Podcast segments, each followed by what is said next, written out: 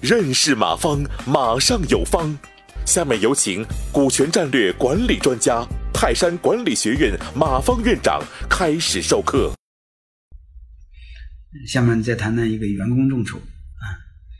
员工众筹更经典的几个案例。第一个案例就是济南的一个饭店叫大厂房，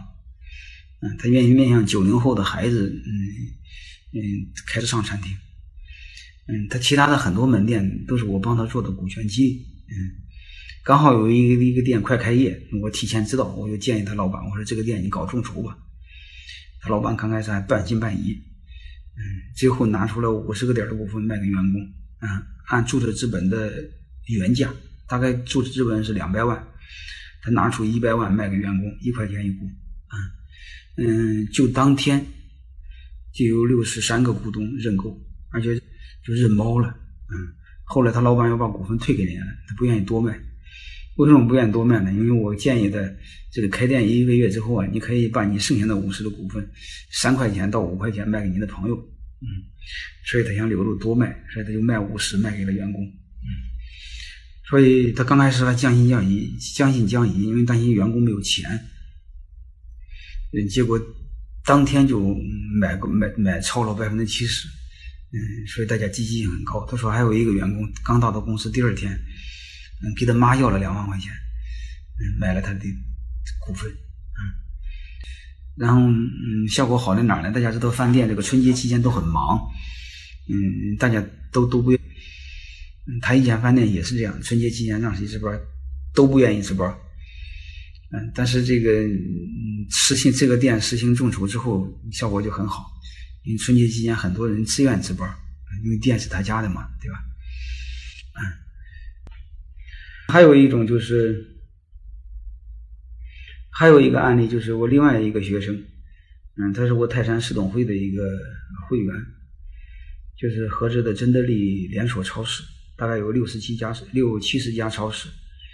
嗯，他新开的这些超市呢，他就让员工入股，嗯，把百分之百的股份卖给了员工，员工光出钱，光等分红，嗯，员工百分之百的投资。嗯，但是占股份占多少呢？占七十，嗯，他占三十，嗯嗯，看似员工他没投钱占三十，他说以品牌入股嘛，对吧？管理入股，嗯，这也不就是用别人的钱干自己的事嗯，白分三十个点的股份嘛，对吧？但是你你可你要知道他的店多呀，他七十多个店呢，然后他每年以十五个点的收入在扩张呢，这样扩张开店就不再认了嘛。而且你有这么多人投往这店里投，他不比你操心吗？嗯，这个上次我们市董会聚会的时候，他给我谈挺好玩的，因为他那很多店在县城，大家知道县城有那个集市，就类似农贸市场似的。因为他那店有时候完不成任务的时候，他就着急，他那店长店员就把那个他那货放在一个车子上，就农村那个类似那三轮车什么，驾驶是这个这个什么车似的，那个什么像平板车似的。拉到鸡毛市场，这个是超乎想象啊！而且下班的时候，他们家人就帮他忙活，帮他汽车运货，嗯，帮他卖货，嗯，超乎想象。我感觉这个挺好玩。你想想，谁家开超市，能拉你家超市的东西去农贸市场去卖东西？嗯，他家就干这个事嗯，这个很好。这个我我去过他那地儿，但是我没到他公司考察。嗯，我有机会也要去他那，在门到门店里逐一去看看，发现挺好玩儿。嗯。你们可以去试试，嗯，这是面，呃，嗯，其实这些我都看好，就是面向朋友、客户众筹，嗯，面向员工众筹，这几个我认为都非常好，嗯，如果你们要是设计的好的话，我建议这两方面都要，嗯，不要白不要，对吧？都要要。其实员工众筹比客户众筹还有一个好处，就是帮老板分担风险，但客户众筹能帮老板卖货，对吧？